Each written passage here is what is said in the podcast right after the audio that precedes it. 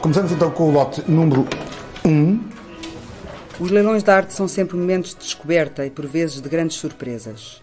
A colocação em venda de peças que permaneceram longe do olhar do público durante séculos e voltam à luz do dia pela mão dos seus proprietários despertam sempre grande curiosidade e interesse. Em qualquer altura pode ser desvendado um tesouro desconhecido, um tesouro que pode ser comprado. 7.800. É sobre a história de um desses tesouros desconhecidos que hoje vamos falar. Uma pintura do século XVII que foi colocada em leilão por um valor inicial de 3 mil euros e que, depois de um verdadeiro processo de pesquisa e investigação, acabou por ser colocada em leilão por 30 mil e adquirida por 85 mil euros. Um valor quase 30 vezes superior ao inicial, atribuído a uma obra notável de um dos mais importantes pintores portugueses do século XVII.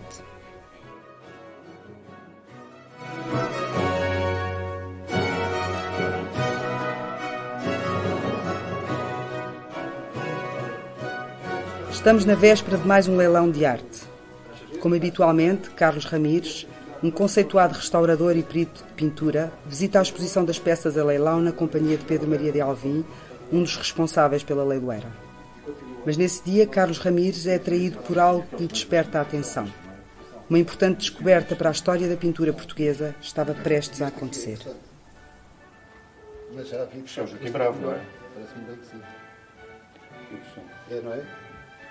E depois tens aqui este. O Carlos Ramírez é um perito com uma grande sensibilidade e com uma grande intuição e ele parou-se à frente do quadro de uma forma repentina que eu notei e me intrigou. Ah, e não passou muito tempo que ele dissesse que tinha que ver melhor o quadro e que o quadro tinha para ele uma qualidade tal que ele achava que ele tinha que ter autor. Foi uma manhã que entrei no, no, na leiloeira Cabral Moncada. Uh, havia uma exposição antes do, do, leilão, portanto, como há sempre, e, e fui ver tudo, os quadros todos que anteriormente passaram por mim para ver, para, para peritar. E quando passei pela pintura estrangeira, apercebi-me que havia uma peça que saltou à vista, como, como não sendo a peça que estava lá classificada, que era, estava como bodegão espanhol do século XVII e, e que saltou-me à vista podia ser um Baltasar Gomes Figueira. Habituado, como eu estou estava, à intuição do Carlos Ramírez, não tive grandes dúvidas que isso era uma possibilidade eh, grande e fiquei evidentemente entusiasmado porque eh, tratava-se então, nesse caso, de uma obra que por trás daquilo que se via, porque o quadro já disse estava muito escuro e muito estragado, eh, podia ser uma coisa realmente importante com uma grande relevância cultural. Achei que era um Baltasar Gomes Figueira, porque havia um que já estava identificado no Louvre. Era um, era um quadro que pertencia a uma coleção particular, depois foi vendida para o Louvre. E neste momento está no Louvre. É uma peça que está datada de 1645 uh,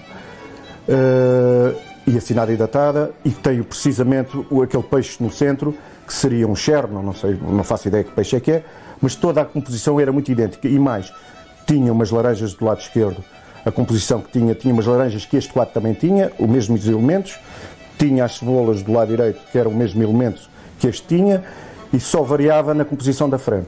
Mas toda a estrutura do quadro em relação a outros quadros do Baltazar tinham tudo a ver com o Baltazar. O pintor Baltazar Gomes Figueira, natural de Óbidos, foi uma das mais notáveis personalidades da pintura peninsular do século XVII.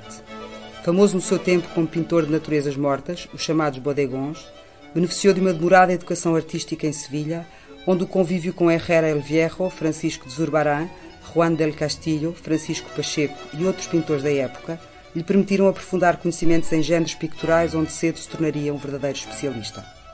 Foi fundador da Escola de Óbidos e o primeiro e principal mestre da sua filha, a famosa pintora Josefa de Óbidos.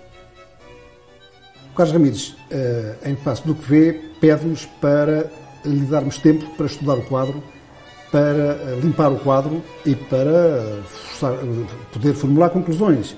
Isso, na prática, implicaria retirar o quadro do leilão. Porque estava como um bodegão do século XVII e não podia ser, eu fazia parte da pintura portuguesa, perito da pintura portuguesa, tinha que o retirar para estudar melhor o quadro e levá-lo para o ateliê, estudar o quadro e, e, a ver se chegava a uma conclusão mais correta sobre o quadro. Retirar o quadro do leilão é possível, é desejável, é aconselhável, mas implica uma explicação ao dono do quadro eh, e, em última análise, constitui um dever nosso, que, que nos obrigamos a que a descrição seja correta e seja completa. Observadas as necessárias formalidades e obtida a necessária autorização, o quadro é retirado do leilão e entregue a Carlos Ramires para restauro. O restauro de uma pintura é um trabalho minucioso que requer grande especialização e tempo. Começa com um exame cuidadoso para identificar os materiais e técnicas utilizadas e assegurar um diagnóstico preciso sobre as necessidades de intervenção. O processo de restauro inclui a limpeza da pintura através da utilização de soluções não invasivas, a remoção do verniz, a colagem de rasgões, reintegração cromática e outras operações bastante delicadas. Carlos Ramires, ele próprio um pintor, é um conceituado restaurador de pintura e um profundo conhecedor das técnicas e materiais utilizados na sua produção. Fiz todos os exames prévios, tem que se pôr, por exemplo, mete-se o quadro a luz negras, ultravioletas, onde se vai ver se o quadro tem repintos ou não, debruça-se com o quadro sobre as lentes, porque há, há velaturas que ao longo de muito tempo são, tapam os craquelês e, portanto, vê-se que a camada cromática não é a dele, que antigamente não havia respeito nenhum pelas peças e os restauradores repintavam e faziam, mexiam, punham coisas que não eram, punham, tapavam outras, portanto, tudo isso tem que ser visto como deve ser para fazer o levantamento correto ao quadro. O caso, o caso deste, deste Baltazar, uh, havia elementos que me faltavam por trás do peixe, desconfiava muito daquele prato que, que não era, plasticamente funcionava muito, era muito agressivo, portanto, e via-se que estava por cima do craquelé, que era uma coisa perfeitamente falsa. O quadro realmente, o fundo estava todo repintado. Havia um, esse elemento da salsa. Era um elemento que eu precisava de o ver, porque esse elemento aparece num dos quadros de, que ele pintou no mês de março. Por trás a salsa aparece. Uh, e, o, e o prato, a composição não era muito comum ele pôr um prato no meio. Portanto, a composição é muito é, é quase sempre com os dois pratos, um de cada lado, e à frente o prato do meio não, não é muito comum. De qualquer modo, via-se, sentia-se que o prato foi que era falso, portanto era uma coisa posterior. O trabalho de restauro revela elementos originais como um ramo de salsa a contornar o peixe que ocupa o centro do quadro e identifica um prato por baixo do caranguejo que não pertencia à pintura original. O restauro deste quadro e a limpeza deste quadro uh, reforçou clarissimamente a intuição do Carlos Ramírez. O quadro era da autoria do Baltasar Gomes Figueira. Isso ficava mais claro ainda uh, quando ele esteve em todo o seu esplendor, digamos assim. Foi essa altura de convidar um especialista da área de História da Arte a vir ver o quadro que agora podia ver, porque antes mal se podia ver.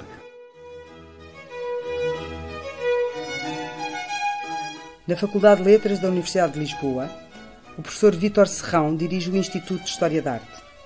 Doutorado pela Universidade de Coimbra e conceituado professor catedrático, é porventura o maior especialista português sobre a vida e obra de Baltasar Gomes Figueira.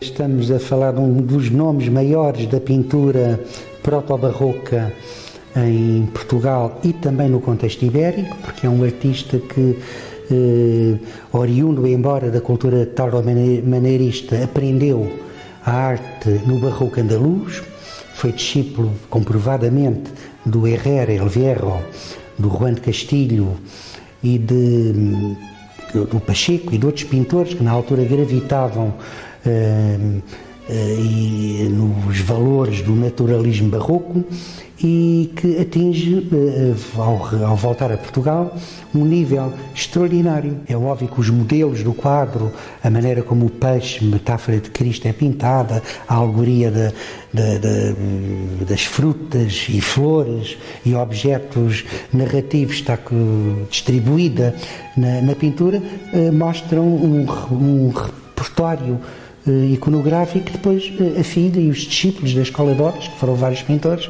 irão continuar. Portanto, por aí também a pintura tem um enorme valor. Este quadro é uma variante do mesmo tema do Bodegon que está exposto no Louvre, que é, ainda hoje, convém lembrar, o único quadro português exposto em Paris, o que confere a este pintor uma aura extraordinária. E este tipo de pintura, que afinal era eh, muito popular no Portugal da época, eh, justifica encómio e torna o quadro uma raridade, uma descoberta que, que nos encheu de alegria. Raquete número 29. Os leilões de arte atraem um público muito diversificado e, por via da internet, virtualmente global. Colecionadores, gestores de arte, antiquários, comerciantes e investidores, amantes de arte e simples curiosos estão entre os clientes habituais de um leilão. As obras colocadas em leilão constam normalmente de um catálogo próprio, onde são classificadas quanto à época, estilo, autor e estado de conservação. As melhores práticas das leiloeiras nacionais e internacionais asseguram ao comprador a responsabilidade pela exatidão dessas descrições, dando-lhe uma segurança acrescida. A exposição das peças durante os dias que antecedem o leilão permite que os compradores tenham tempo para as apreciar antes de as licitar. Uma conclusão deste tipo, quando um autor é um autor com a importância deste autor, implica eh, necessariamente alterações em relação ao nosso projeto inicial. O quadro tem uma descrição diferente. Eh, de notar que o quadro continua a ser do século XVII, uh, hispano-português, neste caso completamente português, mas tem um autor conhecido, reconhecido como uma obra muito pouco divulgada e, portanto, o quadro passa a ter uma importância cultural muito grande e, portanto, passa a ter um valor muito maior. Uh, isso, evidentemente, abre a questão de qual o valor. Depois da descoberta e da confirmação de que se tratava de uma pintura original de Baltazar Gomes Figueira, tudo muda, como é óbvio. Passamos a ter uma pintura portuguesa que uma natureza morta deste tipo é claramente mais rara do que uma espanhola. Uh, passamos a ter um autor conhecido, sendo que é um autor base importantíssimo eh, na, na, no panorama da pintura portuguesa, pai da famosa José Dóbitos, eh, ainda por cima, eh, pai e mestre da famosa José Dóbitos, e portanto passa a haver outro padrão completamente de referência para a avaliação. O que nós tínhamos que procurar era quais eram as pinturas recentes de Baltasar Gomes Figueira que tinham sido vendidas no mercado de arte. É uma peça de um pintor muito bom e que estava desaparecida, portanto, ninguém, mal identificada há, há muito tempo. E, e se não fosse descoberta, passaria mais de 300 anos, se calhar, em cima, sem se saber que era um Baltasar Gomes Figueira. Houve uma magna reunião com os políticos envolvidos, com todos os sócios da sociedade, que foi perentória. O quadro era da mão de Baltasar Gomes Figueira e um quadro importante e deparámos com um problema complicado, porque não havia muitas, ou melhor, havia muito poucas. Esta, ainda por cima, tinha uma característica que eh, não, estava, não estava assinada. Apesar de estar completamente atribuída, para lá de qualquer dúvida, não estava assinada. Isto no mercado de arte é valorizado, está de facto estar assinado. Portanto, achámos que, do ponto de vista prudente, eh, uma, uma, estimativa, uma nova estimativa, neste caso, uma base de licitação de, de, de 30 mil euros, seria o, o dado, o razoável. Eh, não é um processo linear, não é um processo muito simples e tem que ser, enfim, tem que ser eh, pensado e maturado. Uma peça desta importância não pode passar despercebida e, no certo sentido, tem que ser uh, mostrada, tem que ser divulgada. E achamos que não havia nenhuma peça que pudesse uh, ocupar melhor lugar do que a capa do próximo catálogo, com uma divulgação adequada. Uh, foi pedido um parecer e o quadro foi para a capa do catálogo e foi assim que foi posto em venda. Ao surgir na capa do catálogo do leilão, uma escolha que não só consagra a obra, mas contribui decisivamente para a sua divulgação, o quadro atrai a atenção de especialistas e do público em geral, que acorre ao leilão para apreciar a descoberta. E logo surgem potenciais interessados na sua aquisição. Já previamente durante a exposição começou-se a perceber, começámos a perceber a movimentação que havia no mercado de arte perante o aparecimento de um Baltasar Gomes Figueira inédito. Há, aparecem muito poucos no mercado, tinha havido um importante Baltasar Gomes Figueira assinado que o Museu do Louvre tinha comprado para a sua coleção e que inclusive eh, constituía eh, a fotografia de capa de catálogo de um, ou de capa de um livro sobre naturezas mortas eh, e portanto houve uma, uma, uma grande eh, expectativa em relação a este quadro. Houve vários colecionadores que se posicionaram para poder adquirir e quando isso acontece estão reunidas as condições para que de repente o valor que nós estimávamos de 45 mil euros possa ser largamente superado e foi de facto largamente superado, chegando aos 85 mil euros. O caso de Baltasar Gomes Figueira ilustra de uma forma particularmente eloquente as vantagens do escrutínio público. Eu explico melhor. Na prática, uh, ter-se descoberto este quadro deriva diretamente do facto do quadro ter sido colocado em venda no leilão. Isso abriu a possibilidade dele ser visto por um perito, abriu a possibilidade de ser uh, visto por um historiador de arte. Uh, foi dada ao, à pessoa que era dona do quadro a possibilidade de oferir mais dinheiro por causa dele. E uh, verificamos aqui, digamos, uma, uma, um círculo virtuoso de várias entidades que colaboraram para que fosse possível identificar mais um quadro, um quadro importante de um autor praticamente desconhecido em Portugal. Graças ao trabalho conjunto dos diversos profissionais, peritos e historiadores de arte envolvidos, o quadro de Baltasar Gomes Figueira foi restituído à dignidade que merece e à notoriedade que justifica. É hoje propriedade de um colecionador português e permanece em território nacional, sendo reconhecido como uma das mais importantes obras do pintor.